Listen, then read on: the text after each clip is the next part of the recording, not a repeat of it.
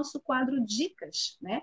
Que sempre a gente está aqui apresentando cinco filmes para vocês, geralmente relacionados ao tema da semana, já que a gente está em casa, já que a gente não vai sair, né? Mesmo que algumas cidades estejam lockdown, outras nem tanto, é importante ficar em casa, só sair se for extremamente necessário. Vamos ficar em casa e assistir filmes.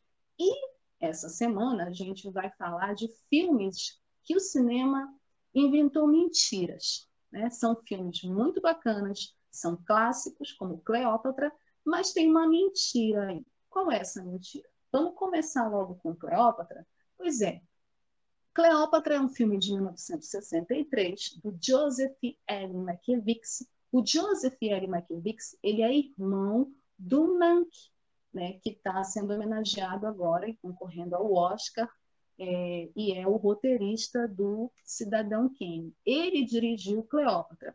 E nesse filme, qual foi a mentira que contaram? Gente, tem tanta mentira nesse filme para começar sobre a própria Cleópatra, né, que não tinha olhos cor de violeta, como os olhos da grande Elizabeth Taylor, e nem essa pele alva, né? Inclusive, tem uma polêmica histórica sobre qual seria a tonalidade da pele da Cleópatra. Mas, para além dessa polêmica e dessa mentira, que é típica de Hollywood, a mentira também é que Cleópatra tivesse vestidos luxuosos e joias, como a Elizabeth Taylor aparece no cinema.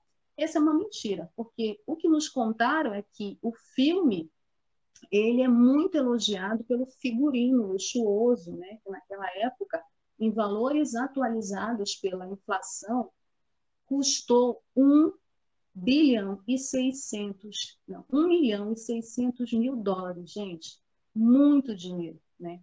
E por quê? Porque a Elizabeth ela queria ostentar inumeráveis trajes e adornos ao longo das quatro horas que dura o filme. Mas a produtora pediu a Mankiewicz, o diretor, que cortasse duas horas. Segundo essa visão, Cleópatra teria sido uma espécie da Madonna helenística, de tão luxuosa que ela era. Uma estrela do pop sempre rodeada de padrões complexos, decorações extremas e cores extravagantes. Mas não era nada disso, gente, até porque naquela época não se tinha todo esse luxo.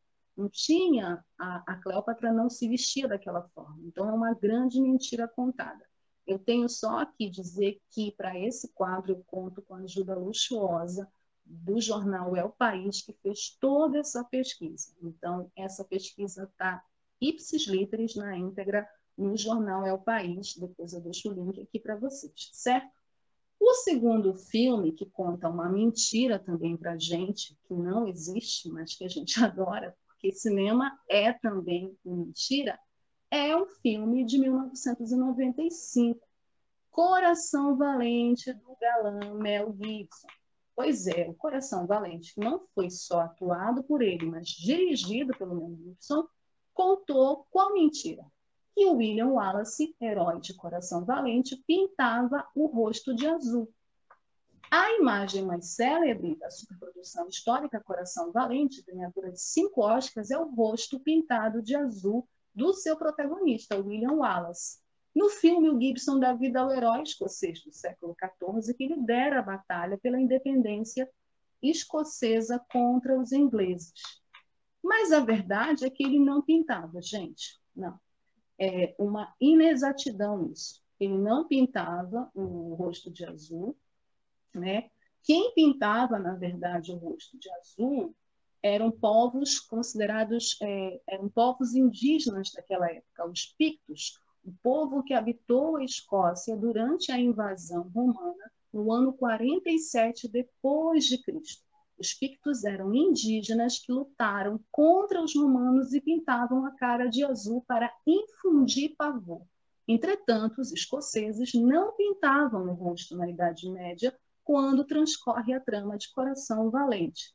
Quem conta isso é um professor de história, o Miguel Angele Perfecto, da Universidade de Salamanca, na Espanha, e especialista em história da Escócia. Então, não é verdade que William Wallace pintava o rosto de azul, eram os pictos, mas para Hollywood, né, para que o filme ficasse mais poderoso, para que o filme pudesse emocionar mais ainda, o Mel Gibson resolveu que o William Wallace, da história dele, pintaria o rosto de azul. Mas ele não pintava, certo? Bom, continuando aqui com o nosso Mentiras que o cinema nos contou, o próximo filme, Dirley já pode colocar aí, o computador aqui está falhando, é sobre uma outra mentira contada. Uma animação muito famosa da Disney, né, que foi inclusive indicada a premiações, o Oscar, e que conta uma história real. Anastácia, de 1997, do Don Bluth e do Gary Goldman. Qual foi a mentira que a Anastácia contou? Que a Anastácia tinha sobrevivido à matança que os bolcheviques, gente, assim está escrito, né? Parece horrível isso. Isso tem a ver com a Revolução Russa, né? Mas a mentira que o cinema conta é que Anastácia teria sobrevivido à matança que os bolcheviques perpetraram contra sua família, os Romanov, né? a família dos czares. E a animação, ela conta, né? porque ela é um musical também, ela centra a vida na filha caçula do czar Nicolau II, a Anastácia. A trama conta que Anastácia, que é o nome da filha mais nova dos Romanov, sobreviveu à matança cometida pelos revolucionários na noite de 16 para 17 de julho de 1918, durante a Guerra Civil Russa, né, que é, na verdade, todo esse processo da Revolução Russa. Depois do massacre que acabou com a vida dos seus pais, dos seus quatro irmãos, a Anastácia teria passado alguns anos desaparecida, e aí, nesse tempo, várias jovens que assistiam a animação, né, a procurando, várias jovens impostoras se diziam passar pela Anastácia, mas a verdade, gente, é que ela não sobreviveu. O que realmente aconteceu é que a Anastácia morreu junto com a sua família, no mesmo dia. É completamente falso que a Anastácia tinha sobrevivido. A única verdade é que a jovem morreu junto com o resto dos Romanov, e quem afirma isso é o Fernando Camacho, numa entrevista ao El País, ele é professor de História da Universidade Autônoma de Madrid. Inclusive, em 1991, acharam o corpo dela, né? Acharam, na verdade, muito, não foi o corpo, foram os restos mortais da família. Seguindo aqui o nosso último filme, é. Nosso último filme? Não, temos mais um. Mais uma mentira contada onde os fracos não têm vez. Esse super filme que muita gente gosta, que deu o Oscar de melhor ator coadjuvante para o Javier Bardem, ator espanhol, que fez super sucesso com o personagem desse filme. A mentira que contaram, gente, é sobre o barulho, né? o barulho da escopeta usada pelo personagem do Javier Bardem. Né? Ele mata as suas vítimas com uma escopeta que quase não faz barulho graças a um silenciador. E este é um exemplo entre muitos, né? Nessas sagas de filmes do James Bond, Missão Impossível, a gente tem essa questão dos efeitos especiais e do barulho das escopetas, né? Porque a mentira que contaram nesse filme é que as pistolas com silenciador praticamente não façam barulho. Na verdade, é o contrário. E aí, é, um especialista em armas vai explicar melhor isso. Né? Vai dizer o que realmente acontece. Uma arma de fogo é ruidosa por mais que tenha um silenciador, mesmo que é, ele esteja ali acoplado. Se uma pistola emitir um ruído de 10, em uma escala de 1 a 10, uma pistola com silenciador emite um ruído de 6 sobre 10. Não é nada sutil, distingue-se é, claramente que se trata de um tiro, mas faz barulho, faz barulho. Então, é, para ficar mais charmoso o personagem, né, para ficar mais charmosa a história e todo o aspecto, né, toda a concepção desse personagem que o Javier Bardem é, fez brilhantemente, é, se contou essa mentira de que ele matava suas vítimas com um silenciador acoplado que não fazia barulho. Mas não é verdade isso, certo? E o nosso último filme sobre mentiras contadas no cinema é sobre uma autobiografia de um astro da música, né? um superstar. Fred Mercury, em Bohemian Rhapsody. Né? No Bohemian Rhapsody, que conta, na verdade, a história do Fred Mercury a partir da criação dessa música, é, a mentira que nos foi contada é que Fred Mercury contava para a banda que ele era soro positivo antes de fazer o show histórico do Live Aid, que foi em 1985.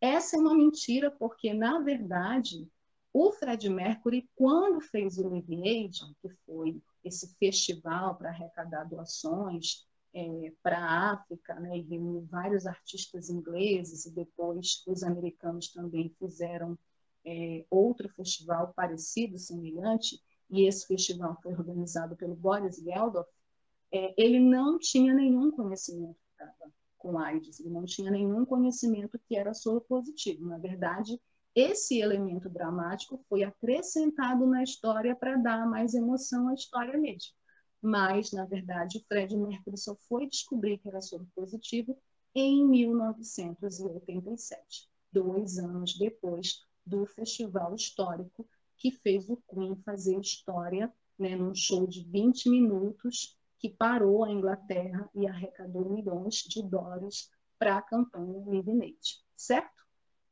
Isso não atrapalhou a história do filme, obviamente, né? mas é bom a gente saber as verdades por trás daquilo que os filmes nos mostram, nem sempre uma boa história, nem sempre um roteiro, mesmo que baseado em fatos reais, ele é fiel, principalmente aqueles que são inspirados em fatos reais ou baseados em fatos reais, certo?